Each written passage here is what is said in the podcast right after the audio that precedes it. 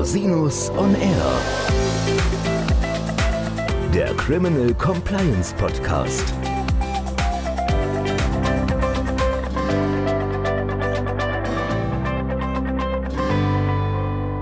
Herzlich willkommen zum Criminal Compliance Podcast. Schön, dass Sie wieder eingeschaltet haben. Mein Name ist Christian Rosinus und das heutige Thema ist Cyberprävention im Gesundheitswesen.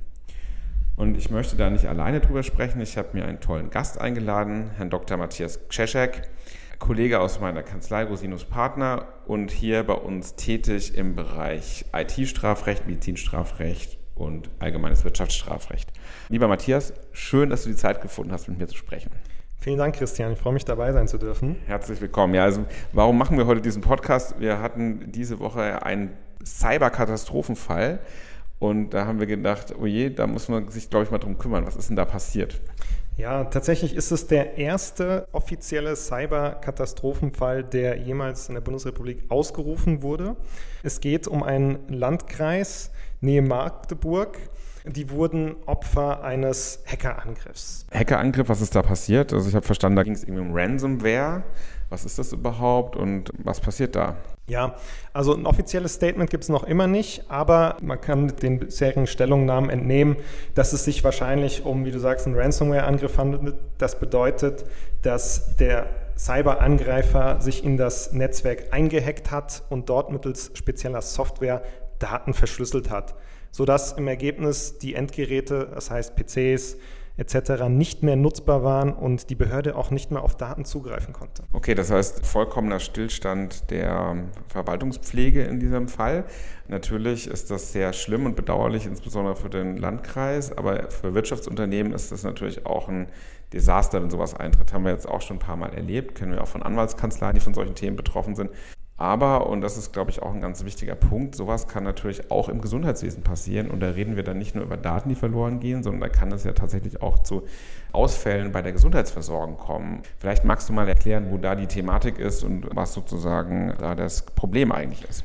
Ja, sehr gerne. Also der Gesundheitssektor zählt zu den besonders gefährdeten Sektoren, also Dienstleister im Gesundheitswesen, das heißt Kliniken, aber auch niedergelassene Arztpraxen, werden besonders häufig von Hackern als Ziel fixiert. Das hat, wie du schon gesagt hast, nicht nur finanzielle Risiken, sondern auch ernstzunehmende gesundheitliche Risiken für die Patienten. Also die Patientenversorgung kann gefährdet werden. Und im schlimmsten Fall sogar Menschenleben. Das zeigt beispielsweise ein Fall aus dem letzten Jahr, da wurde die Uniklinik Düsseldorf Ziel eines Hackerangriffs. Es konnten keine OPs durchgeführt werden, Patienten mussten verlegt werden und tatsächlich ist auch eine Patientin verstorben. Die STA, also die Staatsanwaltschaft, hat damals auch ein Ermittlungsverfahren wegen fahrlässiger Tötung eingeleitet, wurde, soweit ich es mitbekommen habe, letzten Endes eingestellt. Aber das Beispiel zeigt, dass Cyberangriffe eine wirklich ernstzunehmende Gefahr für die Gesundheit sind. Und du hast ja gerade gesagt, das ist so ein ganz besonderer, sensibler Bereich. Gibt es denn da gesetzliche Regelungen, die dem auch Rechnung tragen? Tatsächlich ist das so, auch schon seit ein paar Jahren, dass Krankenhäuser, also Kliniken, zu den Betreiber sogenannter kritischer Infrastruktur gehören. Und da hat der Gesetzgeber schon vor längerer Zeit sich überlegt, die müssen wir zur Verbesserung der Cybersicherheit verpflichten. Und das wurde auch umgesetzt. Was jetzt neu hinzugekommen ist, dass ist, dass auch Praxisbetreiber, das heißt ganz normale niedergelassene Ärzte, seit dem 1. April diesen Jahres auch zur Cybersicherheit verpflichtet sind. Denn sie gehören nicht zu diesen sogenannten Betreibern kritischer Infrastruktur, die unter die bisherige Gesetzlage fallen. Daher gab es letztes Jahr diese Initiative, die seit kurzem eben dann für jeden an der gesetzlichen Gesundheitssystem praktizierenden Praxisbetreiber eben verpflichtend sind. Mhm. Hast du denn aus der Praxis den Eindruck, dass viele Ärztinnen und Ärzte, sei es in Kliniken, sei es niedergelassen, da schon Bescheid drüber wissen? Also ich habe irgendwie den Eindruck, dass das noch, noch ein bisschen stiefmütterlich behandelt wird aktuell. Ja, also die Kassenärztliche Bundesvereinigung, auch die Kassenärztlichen Vereinigungen in den Ländern, auch natürlich die Kassenzahnärztlichen Vereinigungen, haben natürlich das an ihre Mitglieder, den Mitgliedern mitgeteilt und dazu Werbung gemacht, aber es ist sicherlich noch nicht bei jedem angekommen, dass es eben seit April ganz konkrete Pflichten gibt. Also der Gesetzgeber hat der Kassenärztlichen Bundesvereinigung, der Kassenzahnärztlichen Bundesvereinigung aufgegeben, Richtlinien mit ganz konkreten Vorgaben zu erstellen. Und diese sind jetzt da und enthalten für jeden Praxisbetreiber 20 konkrete To-Dos, die er eben seit dem 1. April erfüllen muss. Hierzu gehören banale Sachen wie einfach eine Antivirus-Software zu nutzen und regelmäßig Updates zu installieren, aber auch die Nutzung einer Firewall und Schutzprogramme für den Browser.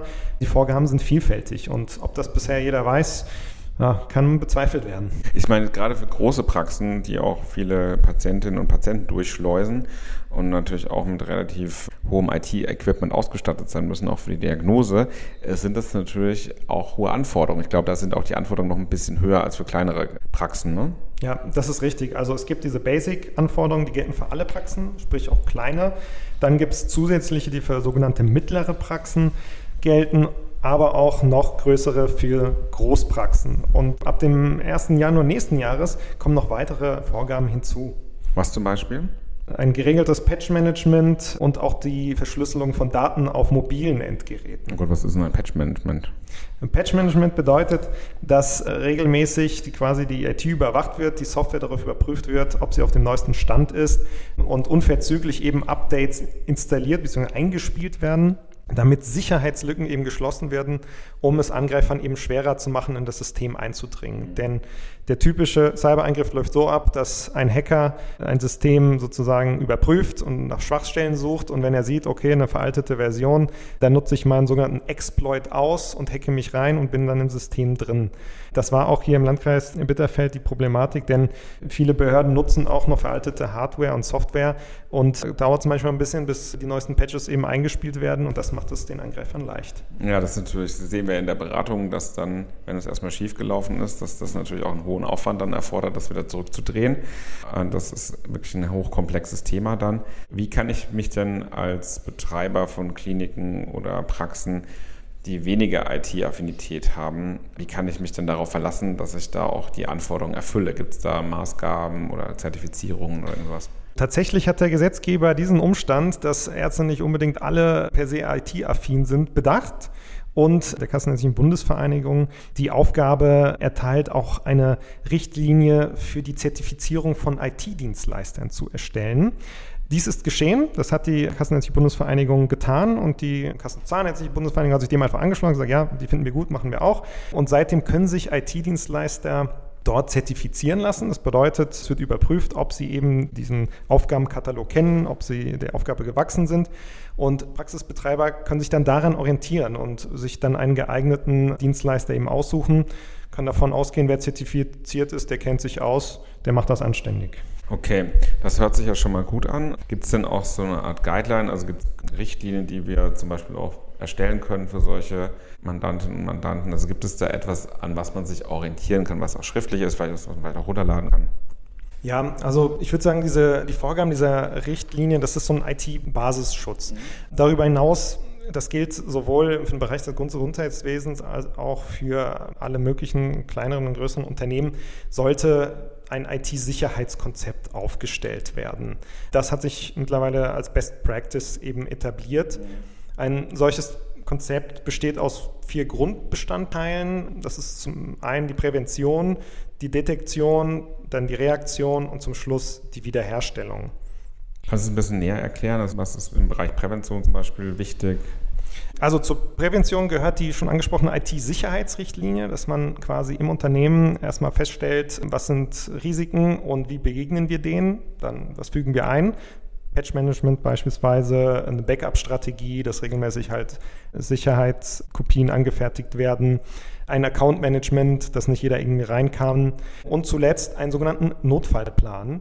Das bedeutet, wenn mal dieser Worst Case eintritt, also es zu einem aktiven Cyberangriff kommt, dass eben ein Plan vorliegt, nachdem man weiß, was zu tun ist. Mhm. Ja, also wer informiert werden muss, wer quasi als Notfall-Response-Team eingeschaltet wird und dass vielleicht ein Forensik-Team dann extern beauftragt wird, was zum Schluss die Daten wiederherstellt. Okay, das heißt, Detektion wäre dann sozusagen die Analyse, welche Systeme überhaupt betroffen sind, wenn ich es richtig verstanden habe. Ne?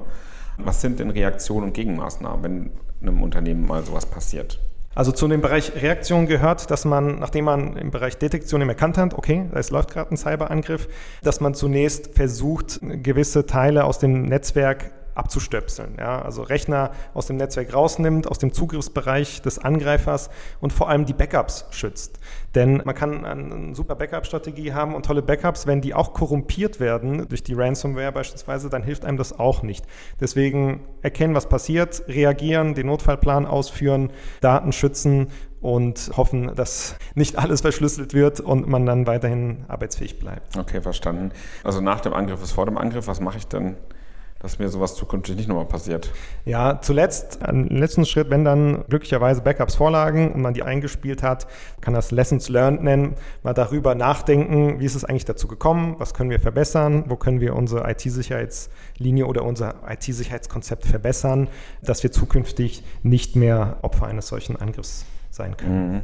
Jetzt werden natürlich viele sich fragen, das ist ja wahnsinnig teuer, also das alles aufarbeiten zu lassen durch einen IT-Forensiker plus die anwaltliche Begleitung plus interne Schäden, plus vielleicht Kunden, die irgendwie nicht erreichbar sind, Aufträge, die ausfallen oder auch Verfahren im Gesundheitswesen wegen nicht erfolgten Behandlungen. Das ist natürlich auch eine ganz üble Geschichte. Wer bezahlt das alles?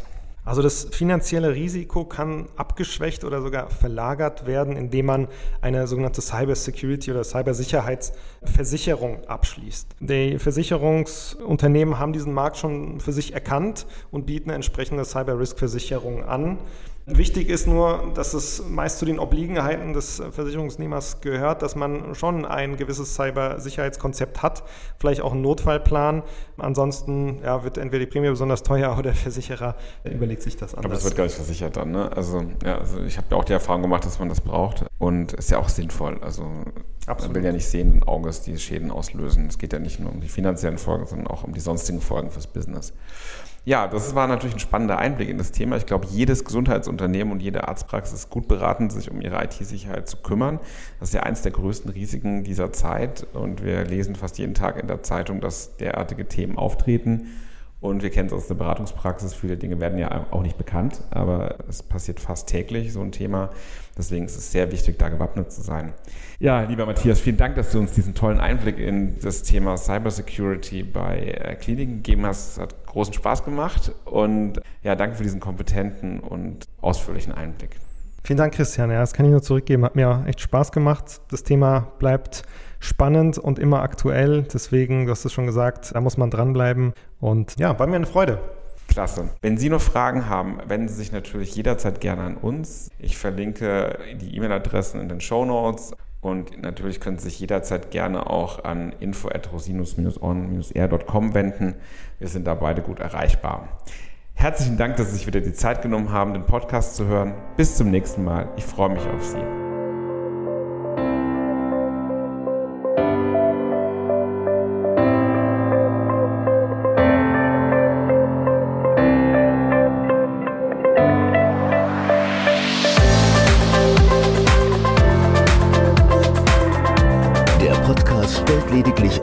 Allgemeinen Überblick über rechtliche Themen dar und ersetzt selbstverständlich keine Rechtsberatung zu konkreten Fragestellungen im Einzelfall. Bei Fragen wenden Sie sich an Rechtsanwältinnen und Rechtsanwälte Ihres Vertrauens, natürlich auch gerne an uns. www.rosinus-on-r.com oder unter www.rosinus-partner.com.